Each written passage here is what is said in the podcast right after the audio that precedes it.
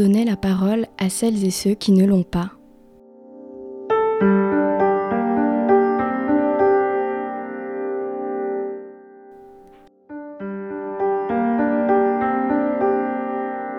Aujourd'hui, les plateaux télé, radio regorgent de politiques, de polémistes, invités à venir débattre d'un sujet qui ne les concerne pas.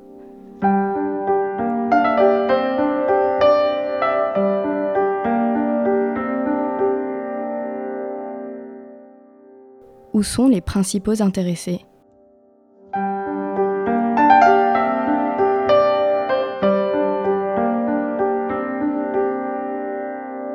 Il et elle sont au cœur du débat public et politique et pourtant, ignorés des médias, ils restent dans l'ombre.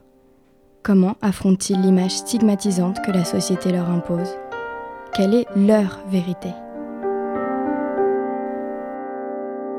Je m'appelle Valentine Poignon, je suis journaliste et vous écoutez En Marge.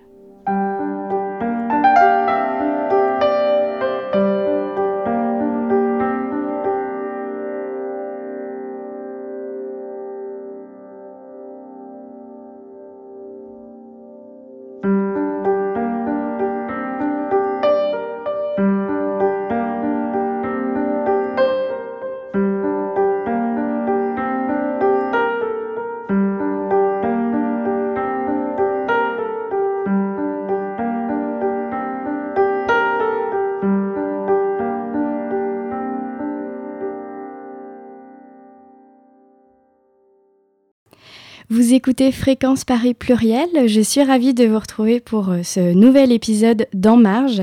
Notre émission s'est concentrée euh, ces derniers mois sur le thème des addictions. Alors la dépendance à un produit, à une substance et même parfois à un acte, parce qu'il existe aussi des addictions au jeu et au sexe. Ça peut énormément impacter la personne, mais pas que. L'entourage peut être une victime collatérale de l'addiction et certains veulent aider, d'autres s'inquiètent et c'est pas toujours évident de se positionner par rapport à la personne et son addiction. Je suis au téléphone avec Marie qui va en discuter euh, mieux que moi, qui va en parler mieux que moi pendant, pendant cette émission. Bonjour Marie. Bonjour. Euh, nous sommes en, au téléphone parce que tu, tu n'habites pas en région parisienne, on est enfin, tu es à distance. Et euh, tu as répondu du coup à mon appel à témoignage sur euh, Instagram. Et donc c'est une, une, personne de ton cercle très proche qui euh, est addict à, un produit ou à quelque chose. déjà, tu peux nous dire peut-être le type de relation que tu as avec cette personne? En fait, c'est ma petite sœur. D'accord. Et euh, donc, du coup, ton, ton cercle familial, est-ce que tu pourrais nous raconter comment tu as découvert? Alors, ça, ça a été un peu compliqué. C'est que, en fait, euh, euh, je l'ai découvert parce qu'on est parti travailler pendant deux semaines en Corse, toutes les deux. Et en fait, en sortant du ferry, on est sorti dans les dernières.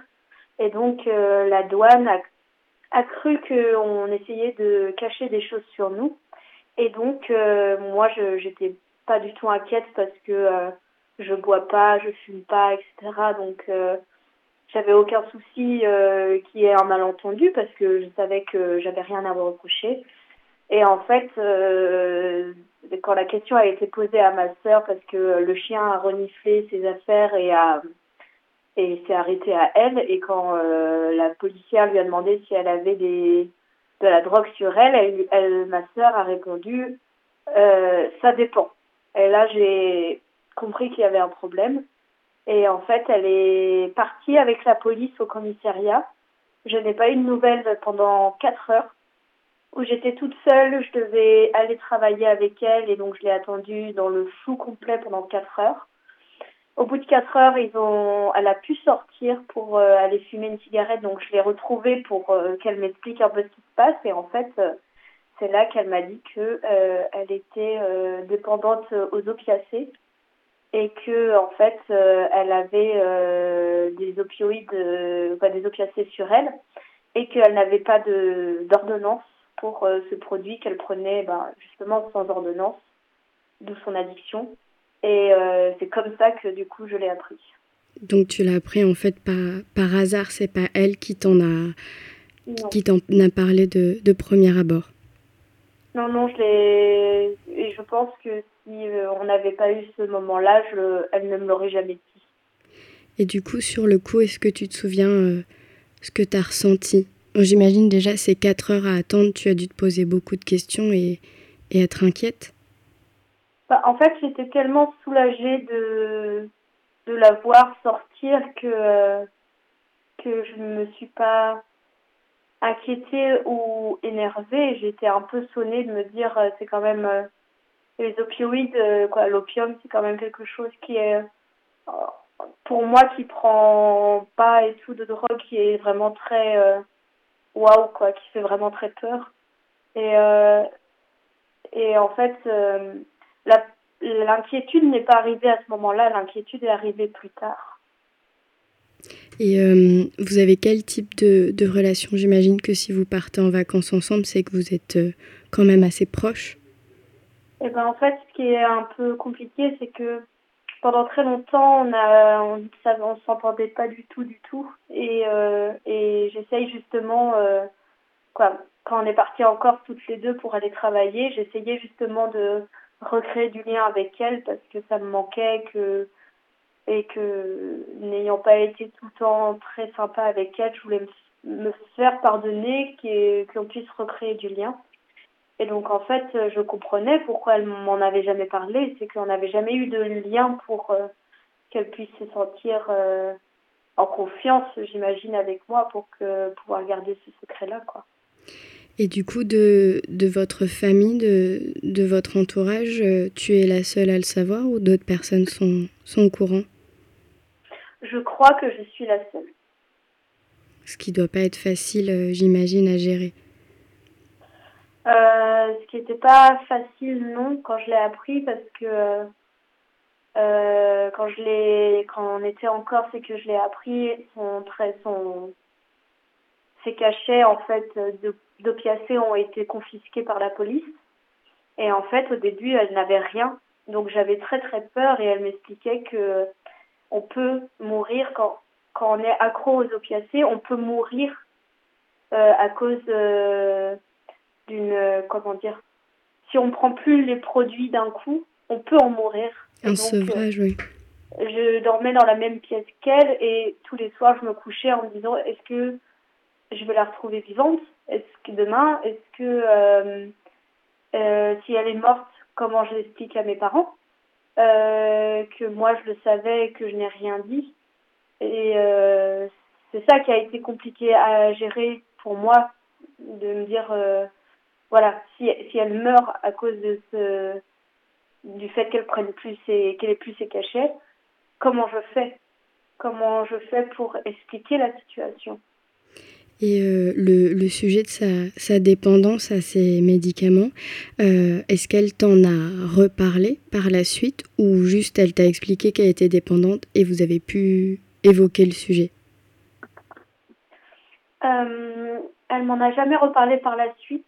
entre nous, on appelle ça le traitement, son traitement. On parle plus d'opiacés, on parle plus d'addiction ou de dépendance c'est que ma sœur est aussi euh, quelqu'un qui, euh, si elle se sent oppressée ou enfermée, elle va s'enfuir en fait. Et donc euh, j'essaye de toutes mes forces de ne pas la brusquer, mais en ayant mes, mes craintes, étant donné que je, je, pense être la seule à être au courant. Et donc j'essaye de prendre des nouvelles, de savoir où elle en est, comment ça évolue. Mais je sais, je, je, me doute de pourquoi elle est tombée là-dedans. Je ne sais pas exactement pourquoi, je ne sais pas si euh, elle arrive à diminuer ses doses, je ne sais pas tout ça. Est-ce que tu veux nous, nous, partager justement pourquoi tu, tu penses qu'elle est tombée dans cette euh, dépendance? Bah, C'est une personne qui est hypersensible, qui est euh, au potentiel émotionnel et intellectuel. Donc, c'est quelqu'un qui réfléchit beaucoup, beaucoup, qui euh, fonctionne pas euh, comme euh, on attendrait d'une personne. C'est, elle est un petit peu à part et elle en a toujours souffert. Et je pense que des angoisses, de l'anxiété, parce que j'ai jamais pris d'opium, donc je ne savais pas les effets que ça faisait. Et en me renseignant auprès de personnes qui ont pris beaucoup de drogue, m'ont renseigné, quoi, ces personnes-là m'ont dit que l'opium, les effets de l'opium, c'était que ça apaise très fort, ça détend le corps, l'esprit, ça, ça euh, anesthésie un peu le tout. Donc, euh, je, je fais des suppositions. Je me dis que son mal-être a été tellement fort qu'elle est tombée dedans et que maintenant elle essaye de s'en sortir comme elle peut. Mais je, on n'en a jamais, je, je n'ai jamais eu le courage d'aborder le sujet avec elle de peur que elle, elle m'en parle plus, qu'elle euh, disparaisse, parce qu'elle a peur des retombées, etc. Quoi. Oui, qu'elle se braque. Oui, tout à fait. Et du coup, donc, euh, quand tu l'as découvert, c'était il y a un an, c'est ça? C'est ça. Et du coup, comment tu as, tu as géré euh, bah, ce secret pendant un an, que ce soit vis-à-vis d'elle, vis-à-vis de votre famille ou même vis-à-vis de, de toi? Je crois que j'ai beaucoup enfoui euh, parce que j'avais commencé à me renseigner auprès d'amis qui étaient tombés dans des addictions, donc euh, d'autres choses, d'alcool, de sexe, etc. ou d'autres produits, et euh, qui en étaient sortis, et j'avais commencé à les questionner, à, essayer de me renseigner, et en fait, on m'avait dit de, de, téléphoner à des numéros verts, par exemple, qui sont des numéros en lien avec les, avec les addictions. Et j'ai jamais passé le pas, j'ai jamais, euh, j'ai jamais eu le déclic de me dire c'est bon, je, je vais me renseigner vraiment, je vais pouvoir l'aider, je vais pouvoir euh, mieux comprendre, etc.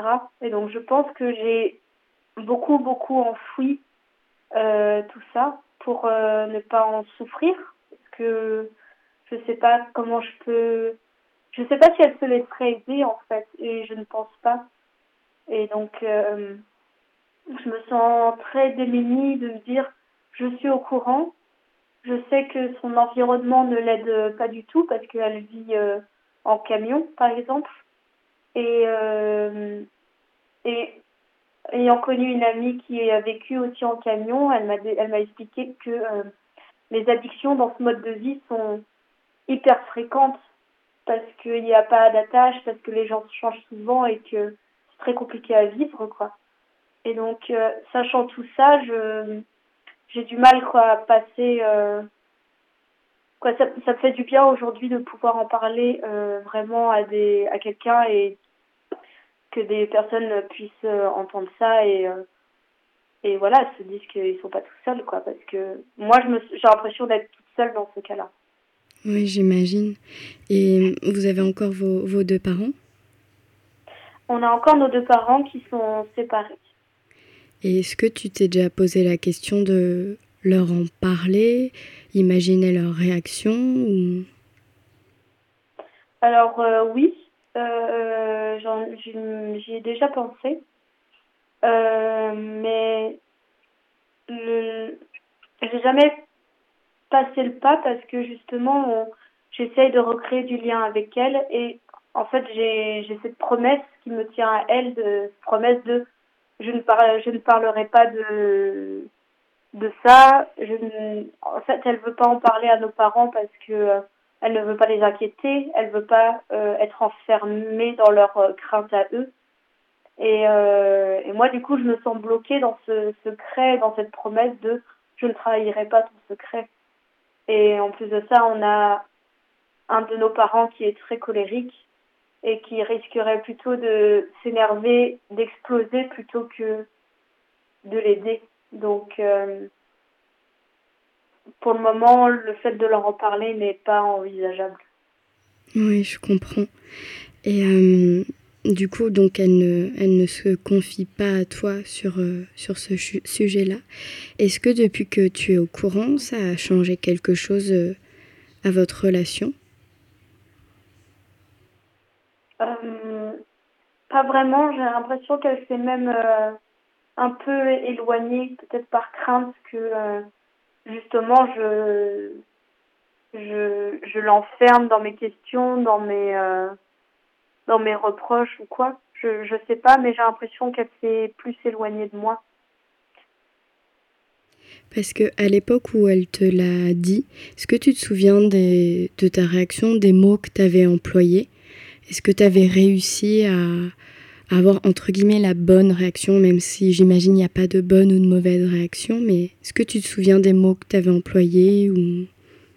Je me souviens que quand elle me l'a dit, je crois que je lui ai dit que, que c'était pas grave et que je lui en voulais pas.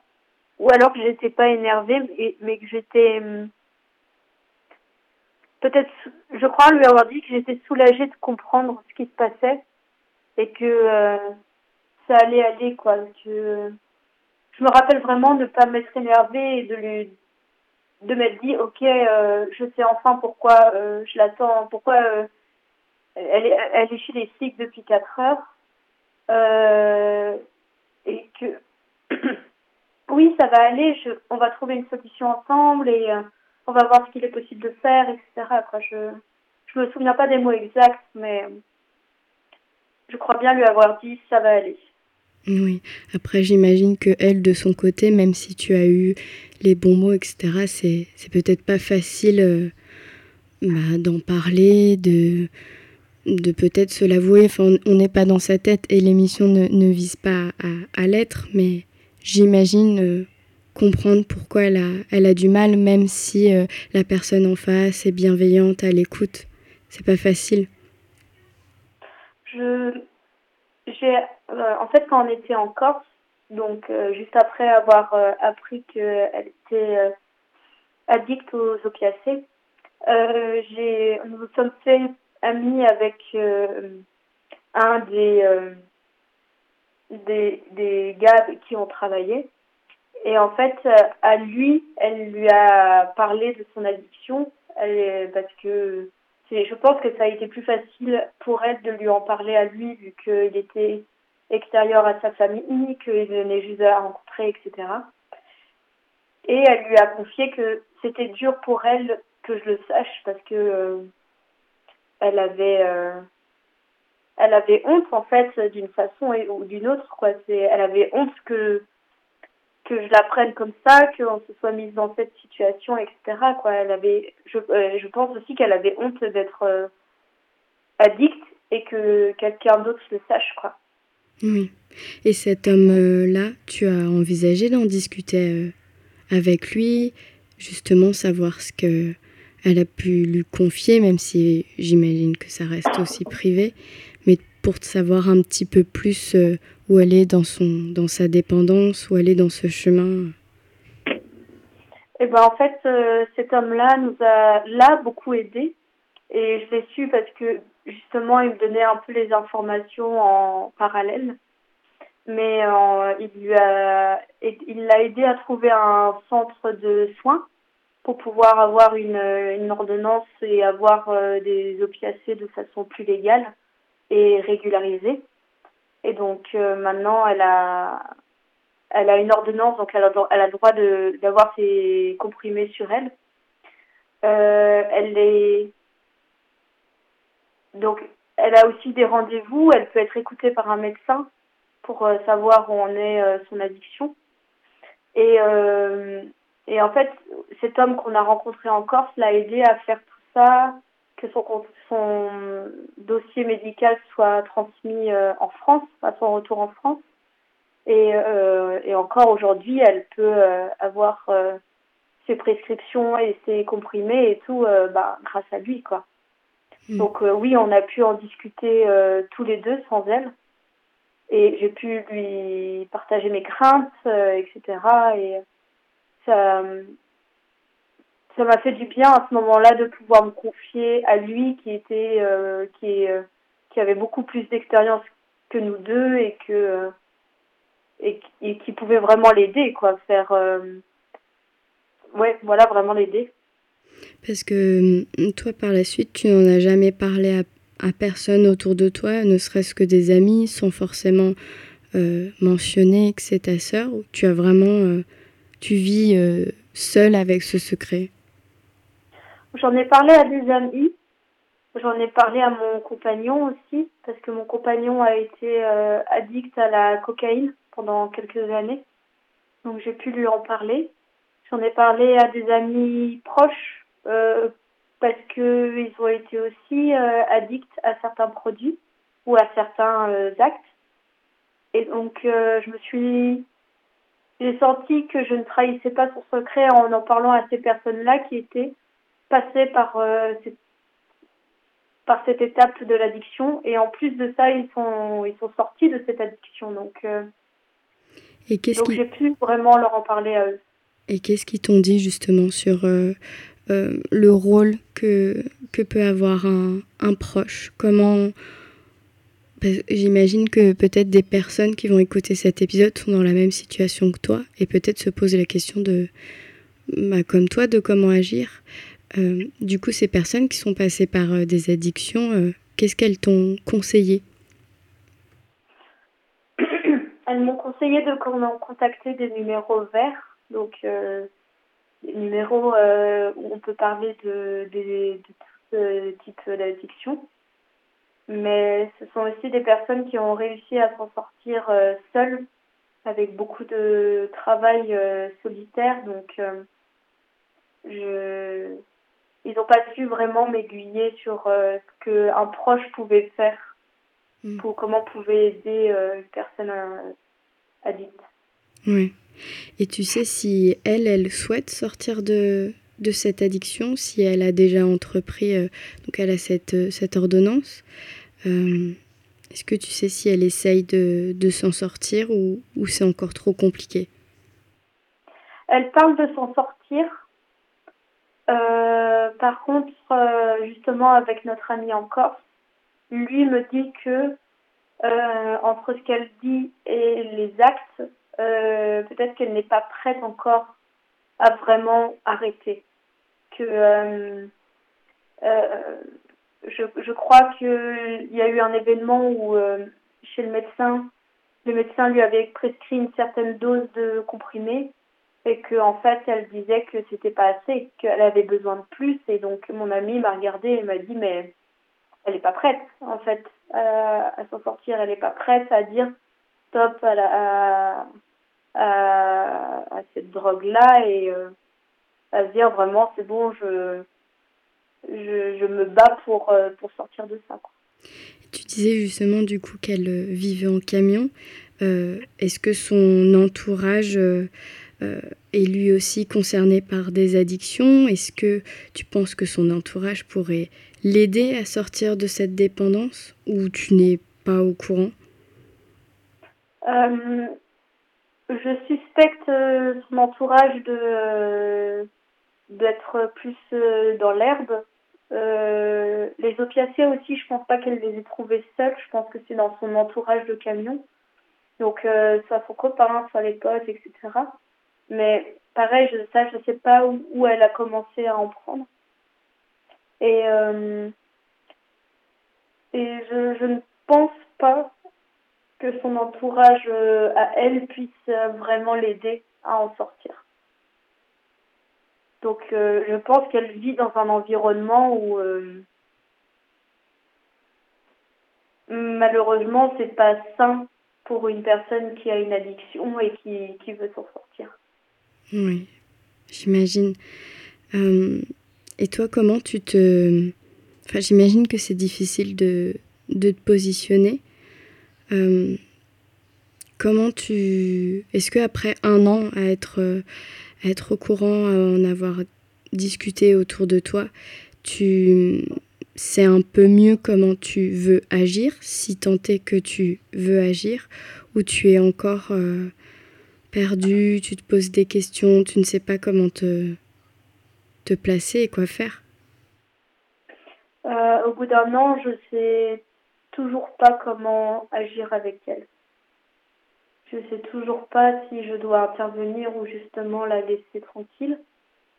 Euh, entre son caractère et, euh, et le produit qu'elle prend, je sais pas si s'il faudrait entre guillemets l'enfermer de force pour euh, l'aider ou alors justement si ça serait pire que tout ou euh, s'il faut euh, être souvent présent, souvent demander des nouvelles, montrer que il y a il y a de l'intérêt de ma part pour qu'elle aille mieux. Je je sais pas tout ça.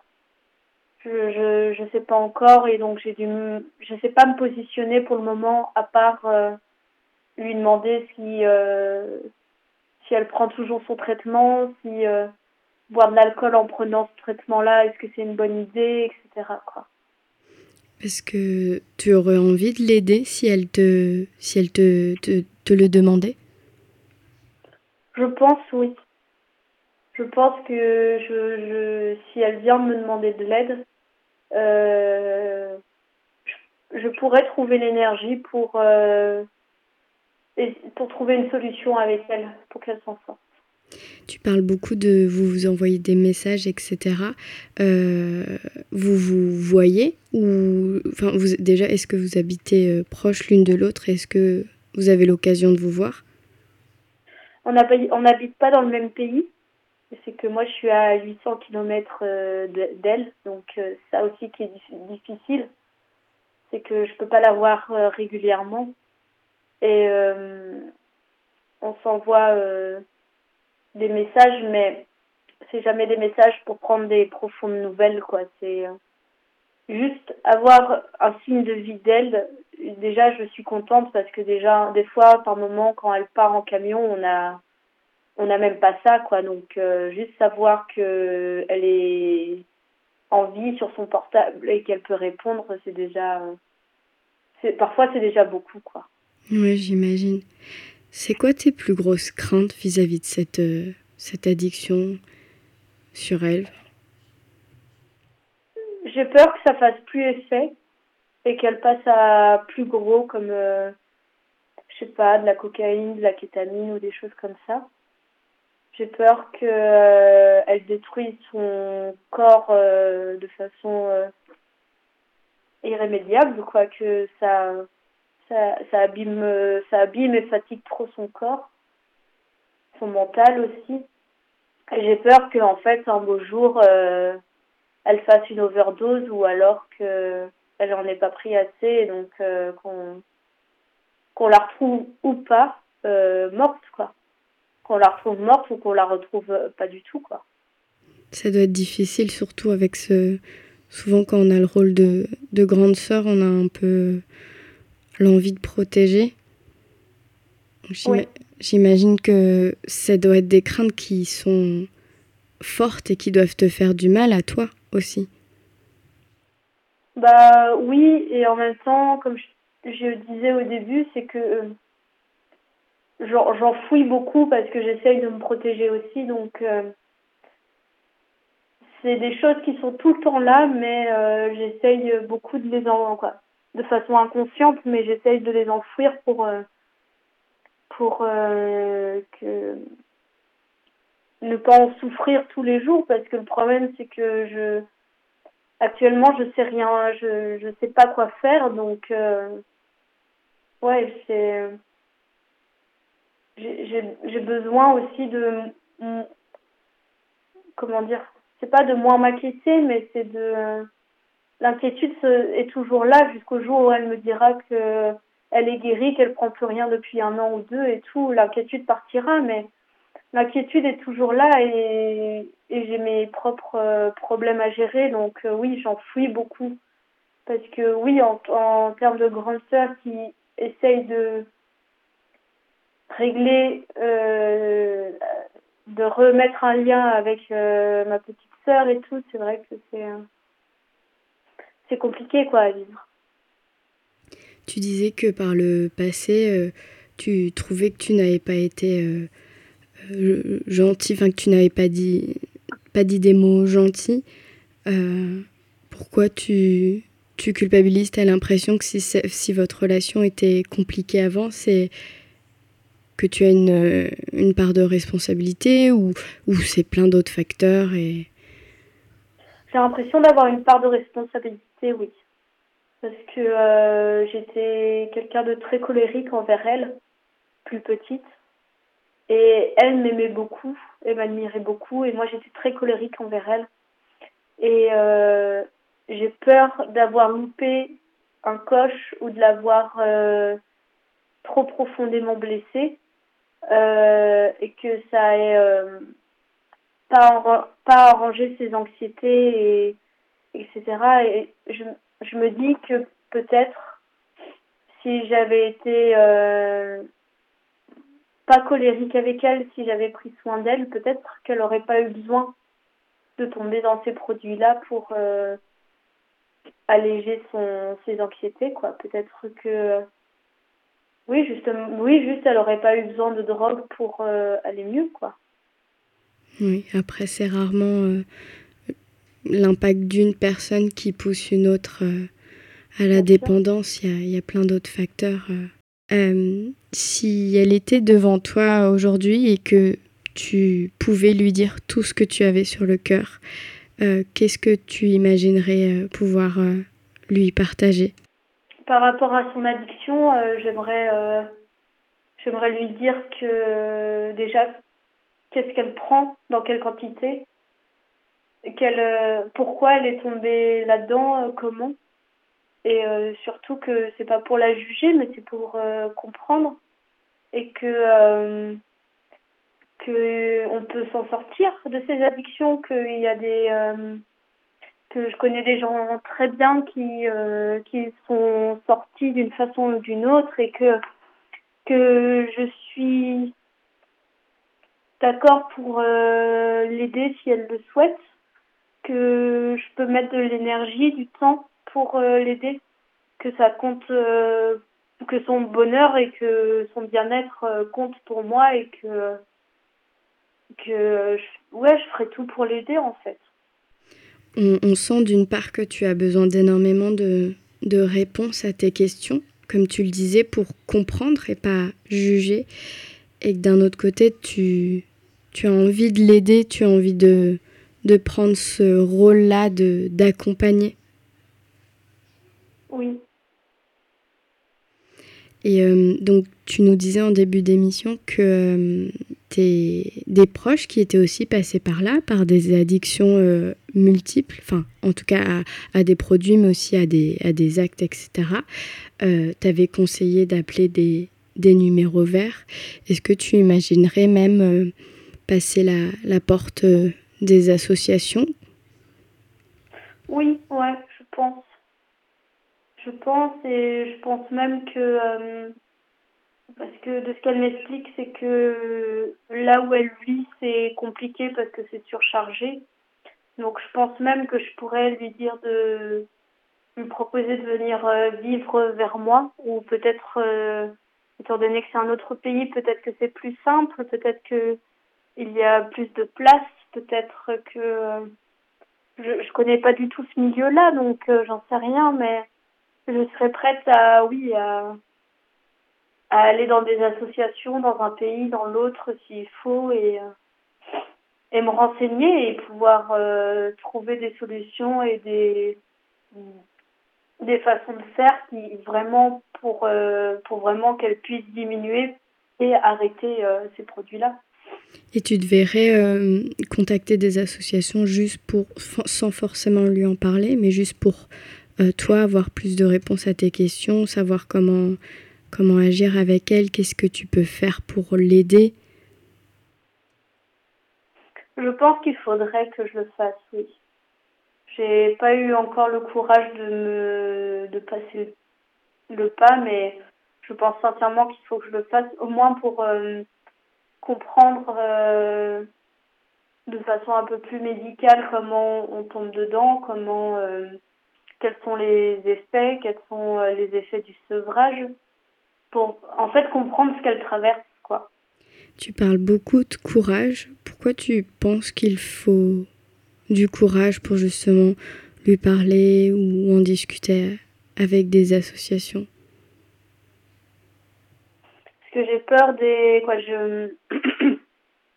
je crains un peu les. Euh, pas les effets secondaires, mais euh, les répercussions que ça pourrait avoir. C'est que euh, j'ai peur que si je me renseigne dessus, je devienne un peu plus rentre dedans avec elle, si je comprends plus de choses, si que j'ai envie plus activement l'aider alors que si elle, elle, ne le souhaite pas que elle fasse comme souvent et que juste elle disparaisse alors que je, je voulais plus m'investir dans son dans dans son addiction pour pour l'aider à en sortir quoi. Mm. J'ai un peu peur de oui de, toutes ces répercussions là. On sent que tu te questionnes beaucoup sur euh, effectivement la répercussion de de toi ta ta manière de te comporter avec elle ou, ou les actions que tu, tu pourrais mettre en place. Oui.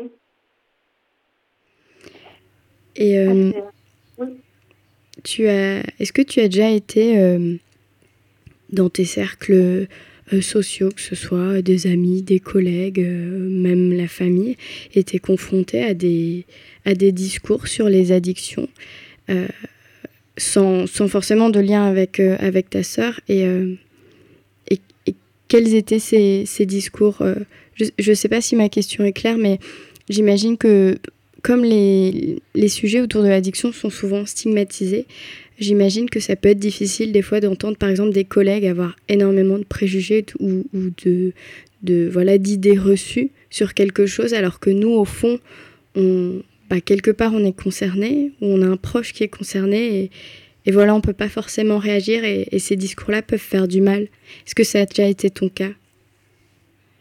Alors euh, oui c'est que j'ai euh, j'ai déjà eu le droit à des discours, euh, mais pas, par rapport à ma soeur, par rapport à des addictions en général, mais oui, j'ai déjà eu j'ai déjà entendu des discours de ouais, c'est un peu de la faute des gens s'ils tombent dedans, donc ils n'ont pas beaucoup de force de caractère pour pour en sortir, donc c'est de leur faute et, ils ont qu'à gérer eux-mêmes. Ah, des discours euh, de personnes qui ont vécu ça et qui ont qui se sont dit mais euh, je suis euh, quelqu'un d'horrible, je suis un monstre d'être d'avoir fait ça, d'être accro en plus à ça et beaucoup de comment dire de culpabilité et de honte quoi.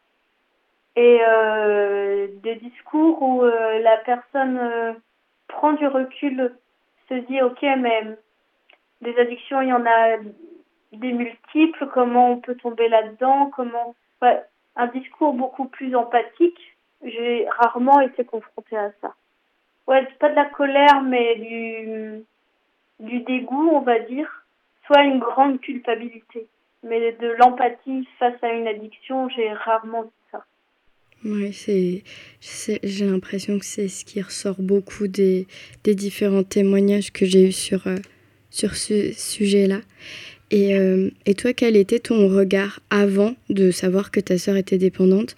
Quel était ton regard sur, euh, sur les addictions, sur la drogue ou l'alcool ou toutes ces substances, toutes ces choses euh, qui peuvent rendre addict bah Moi, disons que l'alcool, on m'a très, très tôt, en fait, dans mon éducation, on m'a dit on m'a expliqué qu'il fallait pas boire seul parce que on pouvait tomber très rapidement dans l'addiction euh, de l'alcool. Et alors, euh, j'ai vu des personnes colériques à cause de l'alcool, euh, vraiment à en faire peur. Et donc, ça ne m'a... Je, très vite, j'ai compris qu'il fallait pas tomber dedans. Et en même temps, je j'étais pas... j'étais peut-être dans le rejet des personnes qui étaient addictes à l'alcool. Euh, peut-être plus jeune. Et puis après, par euh, la suite, j'ai eu des amis euh, autour des 20 ans qui sont devenus addicts à l'alcool ou aux drogues.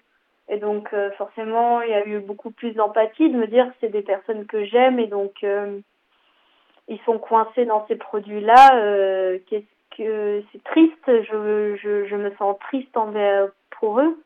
Je, je suis, je me sens triste de les voir dans cet état mais euh, surtout qu'est-ce que je peux faire quoi si euh, il y a toujours cette question de qu'est-il possible de faire pour ne pas perdre la personne que l'on aime? Et euh, pour euh, pour essayer de l'aider si elle veut se faire aider parce que la plupart ne voulaient pas se faire aider. Donc euh, j'ai toujours eu une, un ressenti un peu ambigu face aux addictions.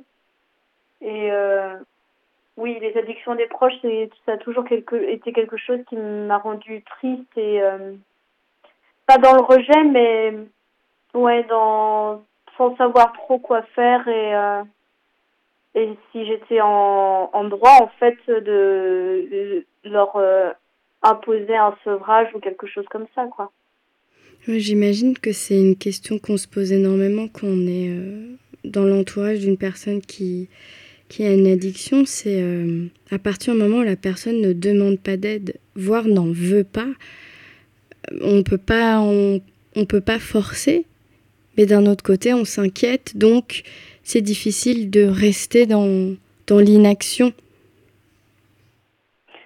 bah, Disons que j'ai une vision de que si la personne ne demande pas d'aide, c'est peut-être qu'elle est en incapacité ou qu'elle ne veut pas. Si elle est en incapacité, c'est très dur pour moi de me dire euh, que je passe à côté de quelque chose que je pourrais l'aider et qu'elle peut pas me le demander mais que je sais rien.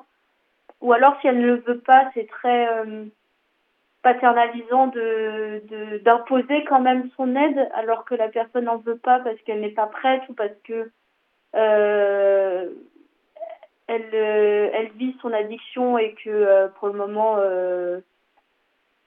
elle ne veut pas en sortir ou elle n'a pas les la force pour en sortir pour le moment. Et donc oui, c'est un peu cette ambivalence-là de se dire mais attends, est-ce que euh, est-ce que cette personne a vraiment besoin d'aide? Est-ce que je dois lui imposer mon aide? Est-ce que euh, ça va pas lui faire plus de mal? Parce qu'au final je ne comprends pas ce qu'elle vit, étant donné que je n'ai pas été addict à quelque chose. Donc euh, toutes ces questions-là, pour en tout cas que moi je me pose, ça m'empêche de ça ça ne m'aide pas à prendre une décision pour agir envers elle parce que je ne veux pas faire le mauvais choix et, et la blesser ou alors euh, la, la sentir plus honteuse qu'elle euh, se sent déjà à tort quoi. Donc euh, c'est ouais plein de questions qui sont très qui sont vraiment compliquées à gérer. Est-ce que tu devrais lui poser tout simplement la question est-ce que tu veux mon aide et comment je peux t'aider, même si c'est pas forcément qu'on aille tout de suite ensemble voir une association, ça peut être euh, une autre aide qui te ferait du bien?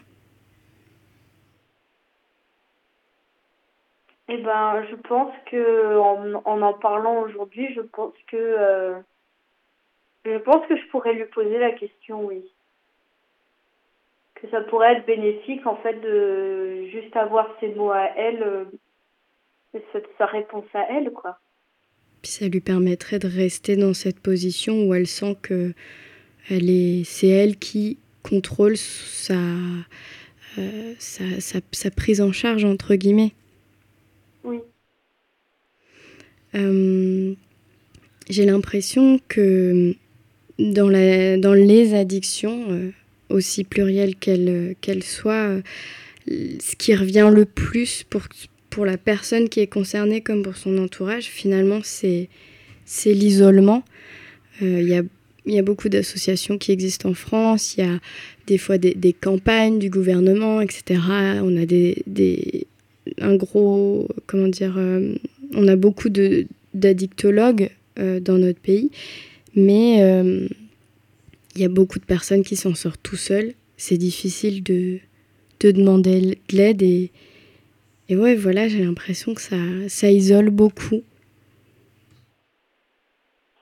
J'ai, j'ai l'impression aussi que par moments, c'est l'isolement qui euh, fait naître euh, l'addiction. J'ai l'impression que pour elle, c'est ce qui s'est passé.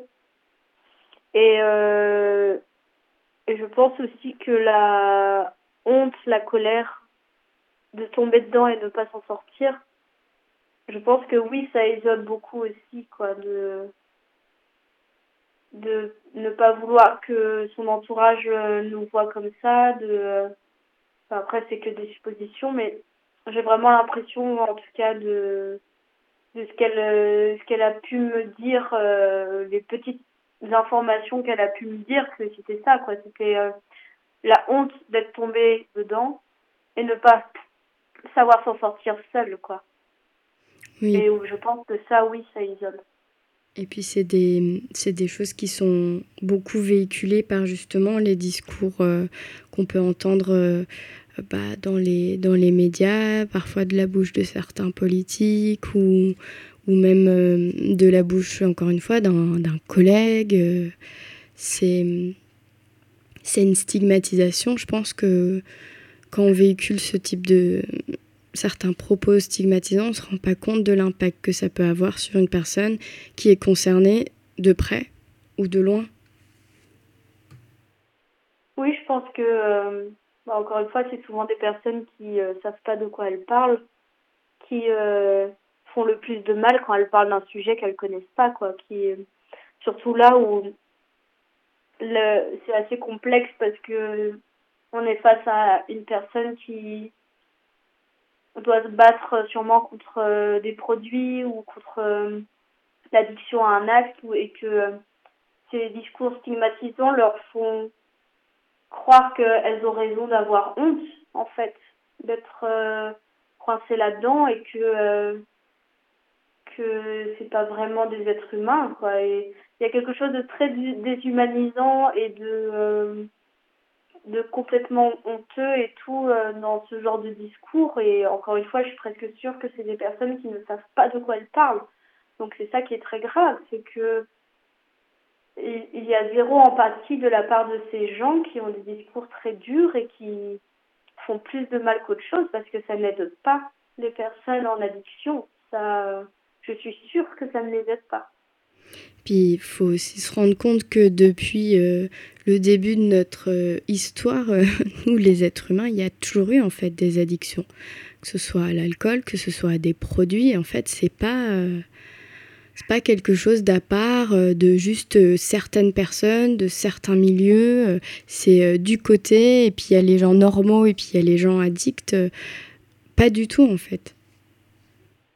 Oui, et en plus de ça, euh, la, comment dire, la prise d'alcool et de drogue, par exemple, que ce soit euh, dans l'histoire ou juste de façon géographique, il y a des parties du monde où en fait euh, c'est légal et surtout on met pas de hier quoi. On sait que ça existe, on sait que les gens aiment prendre de façon récréative de la drogue et de l'alcool ou des choses comme ça, et que en fait juste cacher ou interdire ne va pas arrêter et va plutôt pousser des personnes plus fragiles dans des addictions parce que euh, parce que c'est sulfureux, parce que c'est euh, controversé, parce que plein de choses. Mais voilà, par exemple, à Amsterdam où la weed est légalisée, c'est un pays où ils ont beaucoup moins de problèmes avec la cocaïne, par exemple, que dans le reste de l'Europe parce que euh, ils sont ils ont quand même une politique qui, est, qui met beaucoup moins de hier. Quoi. On sait que la drogue existe et que les gens aiment ça. Et du coup, on va faire en sorte que la drogue reste récréative. Et on va contrôler ça. Oui, on va poser un, on va poser un cadre. Il reste euh, deux petites euh, minutes. Je te les laisse à toi si tu veux passer un message, que ce soit aux gens qui, qui nous écoutent ou, ou peu importe, pour terminer cette émission. Et ensuite, on passera à la musique que tu as choisie, qui est euh, Tom Odell, Long Way Down. On finira l'émission avec cette musique-là. D'accord. Euh, bah, du coup, mon message, ce serait de euh, de pas se mettre, d'essayer de ne pas mettre des œillères sur l'addiction d'un proche et peut-être de d'essayer au mieux la communication avec la personne concernée. Parce que euh, moi, je me fais beaucoup d'idées sur ce qu'elle peut vivre, ressentir et subir. Parce que j'ai peur que, euh, que elle ne qu'elle décide de plus de plus jamais m'en parler. Mais je pense que la communication est quand même la chose la plus importante avec une personne addicte et que si elle ne veut pas d'aide, ne pas lui imposer notre aide par culpabilité ou par euh, syndrome du sauveur ou de la sauveuse et que juste être là en fonction de la relation qu'on a avec la personne, être là et lui donner euh, de l'affection et de l'attention, peut-être que ça peut déjà beaucoup aider. En tout cas, je, te, je te souhaite très sincèrement que ça, que ça s'arrange et que, et que tu puisses, vous puissiez en parler. Merci beaucoup Marie d'avoir été au micro d'En Marge et d'avoir eu le courage, parce que tu l'as eu, de, de, nous raconter tout ça, de nous partager ça. Merci beaucoup. Merci de m'avoir écouté.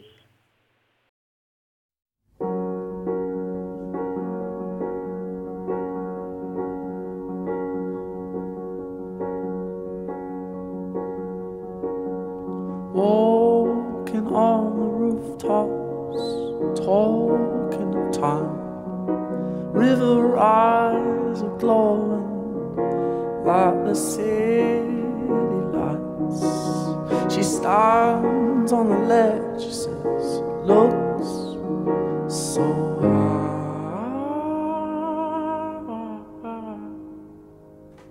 You know, it's a long